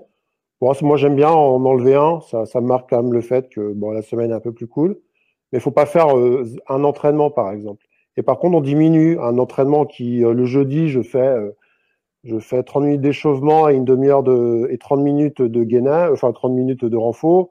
Et bah, euh, je fais 20 minutes de footing et puis une petite routine de 15 minutes de renfort, par exemple. Voilà. Donc, on diminue de 50, 50% les charges, mais par contre, on essaie de garder la fréquence. Ok, super. Donc, euh, par exemple, une semaine type, ce serait quoi? Une semaine type euh, sur, allez, on va dire sur quatre entraînements. Allez. Allez, sur 4. Moi, le mardi, je ferai bien du renfo. Donc, petit échauffement, renfo, gainage, travail de proprio, abdos, pompe, euh, travail de plio. Euh, euh, sur, sur, la, sur, la, chaîne YouTube, on a pas mal de, on a pas mal d'exercices de renfo sur la chaîne Fartlek, en fait, sur YouTube. Donc, il y a pas mal sur des bancs, sur etc. Donc, ça, c'est pas mal. Une session de 15-20 minutes jusqu'à 30 minutes faut aller progressif hein, sur le renfort, sur les 10 semaines. Commencez pas à faire de la plio et vous explosez les cuisses. La plio, c'est de sauter, par exemple, d'un, euh, c'est faire des bons, en fait. Les bons, c'est ce qu'il y a de plus traumatisant. Donc, le gainage pour démarrer le renfort, c'est pas mal. C'est, des efforts statiques où on tient une posture. C'est pas mal pour se remettre en, route. Et après, on, augmente d'abord des sauts, euh, des sauts dans un sens, des sauts contre-bas, sauts, etc. Donc, euh, allez progressivement. le jeudi, Le jeudi, c'est pas mal un footing, peut-être un peu de changement d'allure. Voilà, c'est en, semaine, donc faut se méfier quand même de. On n'a pas trop le temps souvent, donc euh, des entraînements d'une heure. Je dirais le samedi, moi je ferais bien le samedi. Euh, samedi, c'est la séance d'Enive. Voilà, se trouver un bon spot. on a vu Sainte-Barbe, euh, Sainte-Tréfine à Gare-les-Dents. Euh, bah, il y en a plein. Saint-Michel-Braspar, sur le terrain, Saint-Nicolas-des-Eaux. Enfin, il y a quand même pas mal de bons spots de, de, de, de montée Belle-Île-en-Terre, il y en a, enfin pas mal de bons spots de montée quand même sur le, sur le territoire et sur les parcours du centre de, de, de, Cœur de Bretagne. Et l'idée, c'est de, c'est pareil, d'augmenter sur les deux semaines en semaine de dénive. Première semaine, 500 mètres, 700 mètres, jusqu'à 1000, 1002. Une séance à 1000, 1002, c'est, ça ne dure pas plus de deux heures, hein, mais bon, c'est 1002, 1002, 15 bandes, ça, ça commence à faire des formats de montagne, en fait. Donc c'est, on optimise vraiment le ratio. Et ça crée une super bonne pré-fatigue pour le dimanche. et ça, c'est bien, moi j'adore. Euh, pas tout le temps, mais euh, déjà, ça calme les ardeurs de vouloir faire la rando course et d'essayer d'exploser le copain. Déjà, on part un peu les jambes fanées, donc on, gère un peu. Souvent, on perd vachement, on perd beaucoup d'énergie en fait. Le, travail, même les sauts, les bons, tout ce travail, ça, épuise le système nerveux. Donc le lendemain, on manque beaucoup d'énergie, on manque de force. Et c'est pas mal justement de travailler, en plus avec, le, avec ce que Julia a dit, en plus l'aspect alimentaire, avec ce manque de force et de sentiment de ne pas pouvoir répondre. C'est pas mal, ça nous met dans des, dans des phases de deuxième partie d'ultra. Donc ça, c'est bien. Et soit une semaine, ça peut être tout à pied, tout le week-end, et puis une semaine, ça peut être le, le, le ça, puis du VTT le lendemain, ou ça et du, du vélo le lendemain.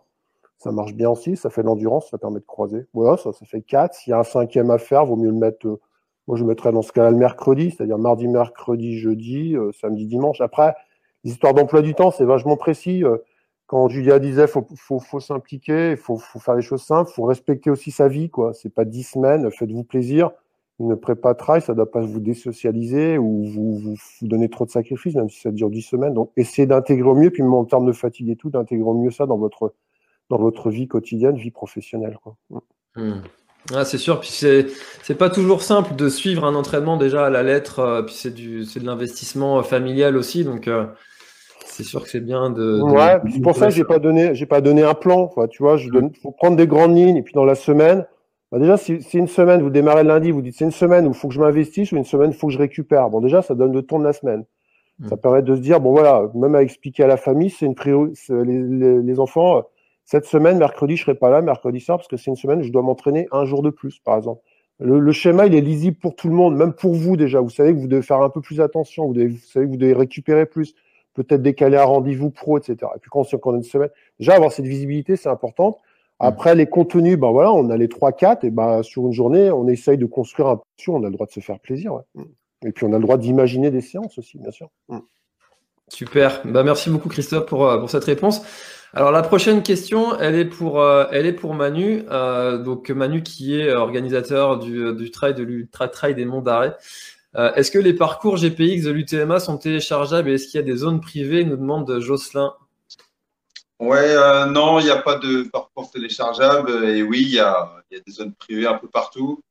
Euh, on donnera la, les traces GPX euh, euh, dans la semaine avant, avant le trail. On pourra pas, on a, des, on a des chemins privés, on a une autorisation juste pour passer le 27. Donc, donc voilà, ce sera au dernier moment et ce sera la découverte pour tous. D'accord, et du coup, ça veut dire que les, les coureurs ne pourront pas refaire ce terrain-là parce que justement, il y a des, des terrains qui sont privés. Et donc, on va respecter ça. Ok. Exactement, c'est ça. Euh, super. Alors, on enchaîne encore avec, euh, avec Manu. Euh, il y a Karine qui demande si le départ sera avancé pour les femmes sur les deux distances. non, il ne sera pas avancé. elles partiront à 5 heures comme prévu. après, on attend de, on attend, on peut pas trop répondre pour l'instant sur les heures de départ exactes et et voilà, mais bon, ça sera 5 heures pour les premières, euh, ça sera 5 heures et 8 heures. D'accord. Le reste, euh, le reste, ça sera affiné euh, dès qu'on aura les autorisations officielles. Alors, la prochaine question est encore pour toi. Est-ce qu'il y a des ravitaillements spécifiques sur l'UTMA Je crois que vous avez un partenaire plutôt, plutôt sympa et plutôt local. Est-ce que tu peux nous en parler un petit peu aussi? Euh, bah, ravitaillement spécifique, euh, je sais pas qu'est-ce qu'ils entendent par ravitaillement euh, spécifique. Euh? Est-ce qu'il y aura des produits spécifiques, des bars, des, un partenaire Vous avez un partenariat avec un apiculteur, il me semble. Oui, oui, on a un partenariat avec un apiculteur. oui, apicultrice, mais on va garder la surprise. on n'a pas envie de, de l'annoncer tout de suite. C'est c'est voilà, ce sera pour euh, ceux qui seront venus et qui auront fini la course. Euh, euh, voilà. Et après, sinon, oui, on aura aussi on aura un test de, de bar, des nouvelles barres aussi, avec un partenaire qui sera là le jour J. Donc voilà, ça sera en avant-première aussi. et voilà. Ok, ça marche. Euh, alors, euh, la prochaine question, euh, elle est pour, alors, elle est pour Julia. Tac, tac. alors, Julia, est-ce que tu as des conseils en nutrition pour le bon maintien d'un équilibre acido-basique Nous demande Amélie. oui, bien sûr. Ben, c'est tout simplement d'avoir des légumes et des fruits à chaque repas. Euh, ça, c'est le, le, point fort. Et, et après, donc, euh, la, tout ce qui est protéines, la, la viande, le poisson, on n'a pas forcément besoin d'avoir euh, d'avoir des quantités trop importantes. Là, vous avez vu dans l'exemple que je vous ai montré, on arrivait quand même à des, des taux de protéines assez importants. Et, et dans les assiettes, c'était finalement l'aliment qui était presque en plus petite quantité, quoi. Donc, donc c'est pour ça qu'en fait, il faut estimer faut pas avoir peur des fois d'aller voir des professionnels pour euh, vraiment estimer vos besoins. Parce que euh, là, l'exemple que je vous ai donné, bah, il faisait 75 kilos. Euh, une femme, elle va être plus petit gabarit, donc à 55 ou 60 kilos, on atteint le taux de protéines assez assez rapidement et c'est ça qui peut être un petit peu plus acide. mais il n'y a pas d'inquiétude à avoir si on mange des légumes et des fruits au quotidien. quand je dis fruits, c'est vraiment le fruit frais, c'est pas la compote. Ça, c'est important de le savoir aussi. Euh, il n'y a aucun risque d'être en, situation trop acide. Mmh, d'accord. Euh, bah, merci pour sa réponse. Euh, j'espère qu'Amélie est satisfaite de, ta réponse et puis qu'elle a eu les informations qui lui, étaient nécessaires. Et maintenant, c'est Clo-Clo Clerget Elbrun qui nous demande en prenant un ravitaillement sucré en cours de séance, est-ce qu'on ne risque pas un pic d'hypoglycémie par sécrétion plus importante d'insuline par la suite? Euh, non, le, pic, en fait, euh, enfin l'hypoglycémie réactionnelle est, est, minimisée quand même à l'effort, hein, parce qu'à l'effort, en fait, il y a tellement de sécrétion d'autres hormones euh, que cet effet-là est, est, quand même moindre. Et puis c'est pour ça après aussi qu'il faut rester régulier, de toute façon, dans les prises et d'être plutôt sur sur des bases de, de 30 minutes à peu près. Alors il y en a qui fractionnent même plus et qui prennent des petites quantités. Et, et, après, sur des efforts euh, aussi longs que ça, euh, on ne va pas que sur des, des sucres rapides non plus. Euh, la purée, justement, maison, elle est sur une base de, de, glucides qui vont être digérés assez vite, mais qui ont un, quand même un index glycémique plus bas que ce qu'on peut trouver dans, dans les bars. il y a un apport aussi de protéines et un apport de gras. Le gras est aussi aussi important pour ralentir en fait, pour avoir finalement pas avoir un pic comme ça qui va engendrer une chute aussi, mais d'avoir plutôt une courbe qui va être comme ça. L'effort est long, la cadence aussi est, moins rapide que quand on fait un 10 ou, 20 km. Donc vous pouvez vous permettre en fait d'avoir euh, une alimentation qui est un petit peu plus protéinée et, un peu plus grasse. Donc si en fonction du choix des aliments, il n'y a aucun risque de ça.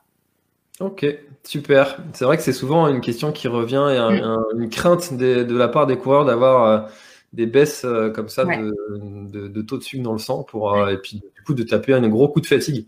C'est ça. Donc euh, ça rassure. D'où l'importance des, tests aussi sur chaque entraînement, même les petits, des, entraînements d'une heure et demie. On se dit à chaque fois, bah non, j'ai pas besoin de manger. Bah si, si, j'ai besoin de manger. Et, même cinq minutes avant d'avoir fini. Et vraiment de tester à 100%, je suis sûre que les, les gens vont voir, vont voir les effets bénéfiques. Et même sur le côté récupération, c'est vraiment quelque ah chose auquel on ne pense pas vraiment euh, pour optimiser sa récupération. Et même là, sur euh, le passage du, du s'il y en a qui vont faire leur premier ultra ou leur deuxième ou troisième, s'ils s'intéressent à l'alimentation, ils vont voir que euh, une différence de récupération après la grosse épreuve. sur tous ceux que je peux suivre, c'est la première chose qu'ils m'ont dit en fait, c'est que oui, ils avaient des douleurs musculaires, ça c'est certain, des douleurs articulaires aussi, mais ils n'avaient pas ce dégoût, enfin cette non-envie de remettre les baskets euh, longtemps, assez vite dans la semaine, ils ont eu envie deux trois jours de remettre les baskets et de, trottiner quoi. Alors que d'habitude, bien souvent, on se fait une grosse coupure après parce que euh, bah, a tout donné pendant les dix semaines d'entraînement et pendant l'épreuve. Donc l'alimentation, la joue aussi énormément dessus quoi. Ok, super, merci Julia. Alors la prochaine question, elle est pour, euh, pour Christophe, et ça c'est aussi c'est pareil, c'est un sujet qui revient très souvent, et je pense Christophe, tu dois souvent avoir ce type de questions. Euh, comment faire pour travailler le D+, quand on s'entraîne à, Saint-Nazaire, zone plate par excellence? Je crois que la Loire-Atlantique, c'est le département le, plus plat de, France, il me semble d'ailleurs. Euh, pas une bosse atteignable avec ce confinement. Comment est-ce que les coureurs peuvent se préparer à ça? Euh, bah, ils rentrent de ça en direct. Hein. c'est aux autres qui n'ont pas bah pu l'avoir. Euh, non, euh, bah non. Euh, bon, déjà, euh, il y a il y a des escaliers, des séries d'escaliers, c'est pas mal déjà pour faire des bons son contrebas, etc. Ça fait un peu travailler la plio. Il y a même des bancs. Autrement, je travaille pas mal sur des bancs avec des sauts, etc. Et après, bah, il y a quand même nécessité de se déplacer. je pense que Bon, c'est très personnel, ce que c'est un avis assez personnel, mais je pense que si on vise les monts d'arrêt, on rêve de montagne et puis on rêve de quelque chose que l'on n'a pas sur son territoire, c'est bien d'y aspirer, mais il faut à un moment se donner les moyens. On peut pas tout faire, tout faire euh, des choses qui n'ont pas un rapport avec son. Il faut quand même se mettre en condition par rapport à la course, à, à, l'événement pour pas être surpris. Donc, j'ai envie de dire à Pierre, bah ouais, ça, ça nécessite peut-être que sur une journée, euh, tu prennes la voiture et puis que tu, euh, que tu trouves un spot euh, peut-être à une heure vers le Morbihan. Saint-Nazaire, par exemple, il y a le, pont de la Roche-Bernard qui est pas mal avec une belle série d'escaliers. voilà, je cherche au plus près la Roche, l'île où il y a des petits spots. voilà, et puis après on monte un peu dans un peu dans les terres. Ça demande peut-être du déplacement. Ouais, j'entraîne un ou deux un ou deux Nantais. ouais, c'est sûr que c'est pas c'est pas simple. Les séries d'escaliers dans les immeubles, ça marche aussi. Là, on est sur des choses vachement ingrates, hein. c'est sûr. Hein. Mais euh, je pense qu'il faut pas non plus, euh, faut pas non plus penser qu'on peut préparer un 80 2000, euh, surtout dans les monts d'arrêt où le 2000 c'est pas du 2000 sur route, quoi. Euh, juste en faisant euh, de la piste cyclable ou des choses assez trop plates, quoi. Parce qu'on on travaille pas sa foulée en fait, et on, on va pas mécaniquement être dans, dans l'attente qu'on va devoir avoir euh, le jour du 80. Donc ça nécessite quand même un moment. Alors si, tiens, par exemple, ça c'est un bon truc, au moins pour travailler le gainage et tout, c'est travailler dans l'eau de mer. J'avais ça, tu, tu, tu, cours avec des vieilles godasses, mi-mollet sur une plage, bah la boule c'est super plat, donc il n'y a pas de marée, etc mi-mollet, euh, mi-mollet dans l'eau, marée montante, et puis tu te fais des lignes droites euh, ou des, des footings. ça gaine, ça, ça, ça, ouais, c'est pas mal. Hein, ça vaut ça vaut, ça vaut du step, hein, et ça vaut des, ça vaut des montées. Alors à la fin sur ce travail, il y aura zéro positif, mais les cuisses, elles, les cuisses, elles seront bossées. Ouais, ça c'est, c'est pas traumatisant pour le coup. Ça c'est, ça c'est une méthode euh, pas mal et qui, est sympa en plus. Ouais, ouais. Moi je, ouais, je cherche, mais je trouve c'est bien. Ouais. Mm. Mm.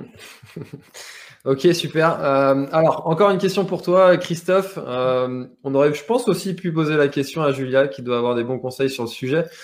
Euh, comment passer une bonne nuit de sommeil avant sa course? Pas trop stressé ouais. bah souvent c'est le stress, ouais. après, moi, j'accorde pas trop d'importance à la nuit, la, la nuit d'avant. C'est plus la nuit avant, en fait, parce que la nuit de course, elle est toujours tronquée on se couche, on se couche dans un, horaire qui est compliqué. On sait qu'on va se réveiller tôt, on est un peu stressé. Si on court le, si la course est le dimanche, le samedi, du samedi au dimanche, c'est compliqué. Par contre, passer une bonne nuit sereine du vendredi au samedi, ça, ça fait, ça fait quand même toute la différence pour, pour pas avoir une dette de sommeil et puis arriver avec un peu la tête enfarinée. Euh, bah, c'est pareil, il y a aussi des protocoles pour savoir s'endormir, savoir se relaxer, savoir dormir, savoir euh, passer, euh, passer, passer le stress ou ces questions. Moi, je sais que je faisais un peu de. J'avais une bonne petite playlist et puis j'avais un, ou deux trucs de relax que je me mettais dans les écouteurs et ça me faisait, ça me fait baisser tous mes questionnements. Je m'endormais assez bien. Donc, euh, il ne faut pas s'attendre à une nuit quand même folle. De toute façon, on sait qu'on va se lever tôt, euh, qu'on se couche un peu tard.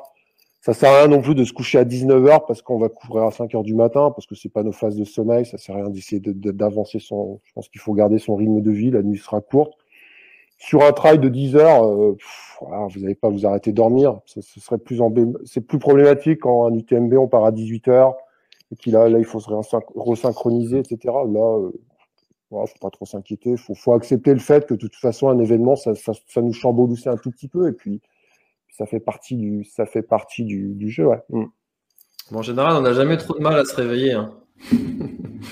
Euh, ouais, non, bah en fait, si tu as du mal à te réveiller, déjà, c'est un mauvais signe, je pense. Quand, as, quand tu me remets ton réveil et que tu as la flemme de te lever, c'est que déjà, tu es mal parti, quoi. C'est que c'est que t'as pas une envie de fou d'aller courir. Ouais, faut, Comme le matin de départ des vacances, hein, on est tout content. Hein. Bah, normalement, ouais. Bah, en tout cas, bah, ça, c'est un vrai signe. Hein. Ça, c'est un vrai signe. Moi, je me suis rendu compte, il y a eu des trails où j'avais la peine à, me lever. Bah, c'était un signe que, en fait, euh, bah, tu étais fatigué, t'avais pas le, t'avais pas la niaque, t'étais pas le truc, et puis il y a des, des courses, t'es hyper impatient, t'as trop envie d'y aller, quoi. Et en fait, euh, bah déjà, ça, c'est ça, ça vous donne l'indicateur de comment vous aimez encore votre sport, quoi. Ça, c'est sûr. Ok, super, merci Christophe. Alors la prochaine question, elle est pour, euh, elle est pour Julia. Euh, de Julien. Alors une question assez pointue. Hein. L'allure sur, sur l'ultra étant basse, L1, L2, les aliments avec un indice glycémique bas sont-ils à privilégier? Ah oui, c'est vrai que c'est. euh, euh, bah oui, c'est. Mais on en revient à ce que ce que j'indiquais aussi euh, avant. Là, justement, la la. Alors, les aliments à index glycémique bas sont des aliments aussi qui vont mettre plus de temps à digérer. Donc, il faut un, entre-deux en fait. Euh, là, la purée justement que je propose euh, a, une charge. Alors, on parle plus tellement d'index glycémique, on parle de charge glycémique aussi euh, des aliments qui, qui correspond aussi au volume qu'on mange.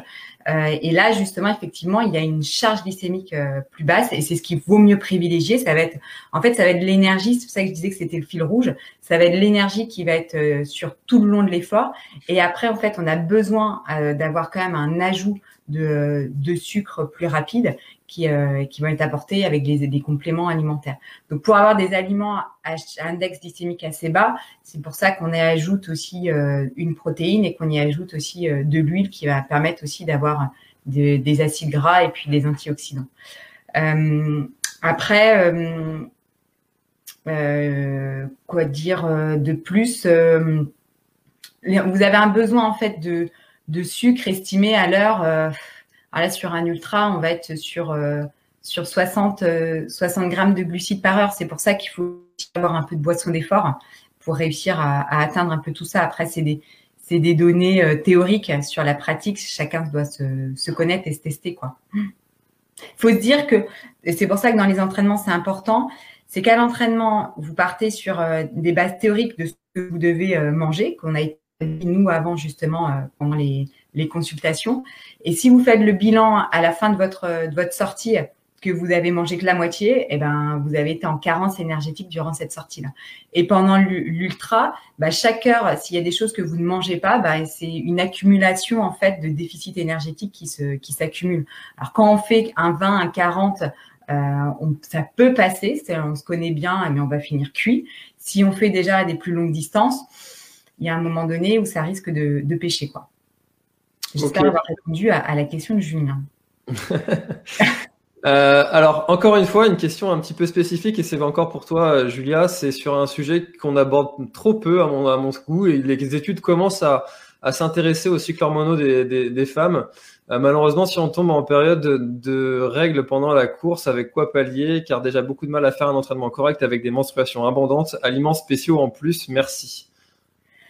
Euh, c'est vrai que c'est vrai que ça c'est un c'est quelque chose que que vous les hommes vous avez vous connaissez pas. Donc c'est vrai que c'est euh, très embêtant. Euh, alors j'ai pas d'aliments euh, d'aliments miracle. C'est là où toute l'importance en fait de l'alimentation sur euh, à l'année d'avoir une alimentation équilibrée et encore plus sur la préparation. Parce que c'est vrai que les les coureuses à pied en fait c'est un sport en fait qui comme il y a des chocs il y a déjà des des micro liaisons qui se font et donc des euh, des comment des micro saignements en fait. Donc les coureuses à pied, déjà on estime qu'elles ont une carence en fer un peu plus importante qu'une autre femme. Et, donc bien souvent, c'est vrai que euh, si on rajoute euh, une période de règles, bah, on va être encore plus carencé, on va être plus fatigué. Donc c'est pour ça qu'avec une alimentation équilibrée en amont, vous minimisez déjà vos, vos, carences, vous partez avec un capital métabolique euh, plus fort et donc vous risquez moins d'être euh, fatigué euh, le jour de la course. Après sur les douleurs, par contre, j'ai pas de recette miracle. C'est plus sur vraiment la fatigue qui peut se, créer, des fois les envies, les besoins de glucides un peu plus importants que là on minimise avec avec déjà l'alimentation équilibrée au quotidien et sur les trois jours avant en fait d'avoir une alimentation un petit peu plus dosée en, en glucides. Mais, euh, mais ça, non, autrement, je vais pas avoir de recette, euh, de recette miracle. Ok, merci Julia. Euh, alors, je propose une dernière question pour, pour Christophe et puis une dernière question pour Manu. Et puis après, on arrivera déjà au terme de cette heure et demie. alors, Christophe, après un an sans Covid, sans sport, combien de temps penses-tu pour retrouver une forme correcte? Alors, si tu n'as pas fait de sport du tout pendant un an, ça va déjà être difficile, je pense. Non, mais déjà, François, je sais pas ce que tu as fait. C'est le connaît, François. Je qu'il, sais pas ce qu'il a fait, s'il a rien fait pendant un an. Bon, enfin bref, admettons. Bah ouais, c'est long, quoi. Enfin, euh, notre corps, il est pas sur on-off. Voilà. C'est pas 0 ou 1. Et quand je décide de 1, c'est reparti comme en, comme en 14. Donc, ça va mettre du temps. Voilà. Faut pas, faut pas, faut pas être, euh, pas se mentir, quoi. Voilà. Et puis, il faut prendre son temps, surtout.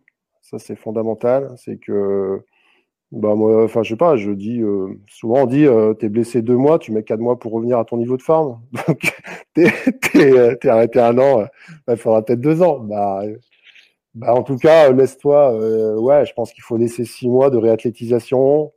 La difficulté de ce type de parcours, c'est de reprendre trop tôt et de se blesser trop souvent pour arrêter, pour que les coupures elles se font de plus en plus régulièrement. C'est-à-dire c'est le cycle où je coupe, je suis pressé de reprendre et je, je, squeeze les phases de reprise et du coup je me reblesse, qui me fait encore une coupure et qui fait que mon niveau initial est encore plus bas, puis je repars et en fait je fais que régresser parce que les coupures marquent toujours des arrêts qui font que je fais toujours des pas en arrière. Donc la clé pour une reprise, c'est ne jamais s'arrêter, même si ça va pas très vite. Voilà. Euh, Aujourd'hui, par exemple, je sais pas, la clinique du coureur, quand ils font des reprises, mais après blessure, là c'est pas le cas, mais on est quasiment dans les mêmes choses parce qu'il y a de la réathlétisation à faire quand même sur les mollets, sur euh, voilà. Euh, c'est faire marche course, euh, courir courir une minute, courir marcher une minute, puis courir quatre minutes, marcher une minute. Au départ, les gens ils disent ouais non mais là ça enfin, avant moi je courais à 18 à l'heure Ouais, mais fais ça pendant un mois et puis dans un mois, tu referas un footing de 40 et puis donc il faut du temps. On n'a on est plus habitué à, prendre son temps. Mais bon, on a pris son temps à rien faire pendant un an, donc on fait prendre son temps pendant un an à reprendre le sport. Et puis, moi, je pense qu'aujourd'hui, le, le, sport, c'est dans la continuité que ça se vit bien et ces ruptures, c'est toujours, euh, ah, c'est toujours compliqué, ouais, bah, voilà. Ça, mais bon, ça va, ça va revenir, François. C'est un athlète doué en plus, donc. Euh, mais il faut pas rester sur son passé non plus. Il faut avancer avec le moment présent. On est comme on est en ce moment. On a pris et puis ça va, ça, ça va revenir. Voilà. Du temps et de la patience et de la persévérance. Ok, super. Merci Christophe. Euh, alors, dernière question, c'est pour euh, Manu. Euh, Manu, est-ce que tu peux nous parler un petit peu du protocole du départ et euh, pour les gens qui veulent venir nous supporter à certains invitos, comment ça va se passer? Euh, bah, pour le protocole du départ, bah, on a plusieurs possibilités. Euh, on aimerait un départ euh, normal, voilà, que tout le monde parte ensemble, tout ça. Et sinon, bah, on va faire sûrement, on va sûrement partir sur des départs par vague. voilà, des vagues le plus grand nombre possible. après, on verra ce qu'on nous dit. Il y a plusieurs, il y a plusieurs protocoles et, et comment dire il y a plusieurs, euh, plusieurs possibilités. Euh, plusieurs scénarios Voilà, plusieurs scénarios. Euh, on, met toutes les chances de notre côté, donc il y aura plusieurs scénarios. Et après, sur les ravitaux, bah, les ravitaux, c'est pareil, il y a plusieurs scénarios. Et mais bon, évidemment, les accompagnateurs seront autorisés à venir sur les ravitaux et, et voilà, ça, il n'y aura pas de, il n'y aura pas de problème. C'est pas, on pourra pas enlever ça. Et voilà. Ok, très bien. Bah, écoute, merci. on peut pas trop en dire plus pour l'instant. On attend de voir aussi, on est un petit peu dans l'inconnu. Euh, et voilà, on va essayer de, de faire au mieux, mais les accompagnateurs seront autorisés sur les ravitaillements, ça c'est sûr. Ok, super. Eh ben merci beaucoup, euh, merci beaucoup Manu pour euh, pour ton intervention et puis pour ces précisions, même si c'est vrai que tu peux pas dire grand chose encore euh, pour le moment. Merci à l'ensemble des intervenants, Christophe, Charlotte, Julia, tout le monde qui a participé dans, dans l'espace commentaire. C'était une soirée qui était très enrichissante. J'espère que vous avez tous passé un, un très très bon moment. Euh, vous pourrez retrouver le, replay de, cette vidéo sur la chaîne YouTube de Christophe, donc euh, Fartlek. Euh, sur ma chaîne YouTube également, La Planète Trail. Il y aura aussi une version en podcast sur le podcast Café Trailer. Et donc, si vous voulez vous refaire en audio tout ce qu'on a dit et vu aujourd'hui, et euh, bah, merci beaucoup encore une fois à la région, enfin la destination Cœur de Bretagne de nous faire bénéficier de tous ces parcours de trail balisés. Ça met vraiment de, du dynamisme dans notre discipline qui, euh, qui en a bien besoin. Merci beaucoup euh, de, de, nous organiser ça. C'est vraiment une très très bonne idée. Merci beaucoup à tous encore une fois pour, pour cette belle soirée. On se dit à très très bientôt. Bye bye. Salut. Merci, salut.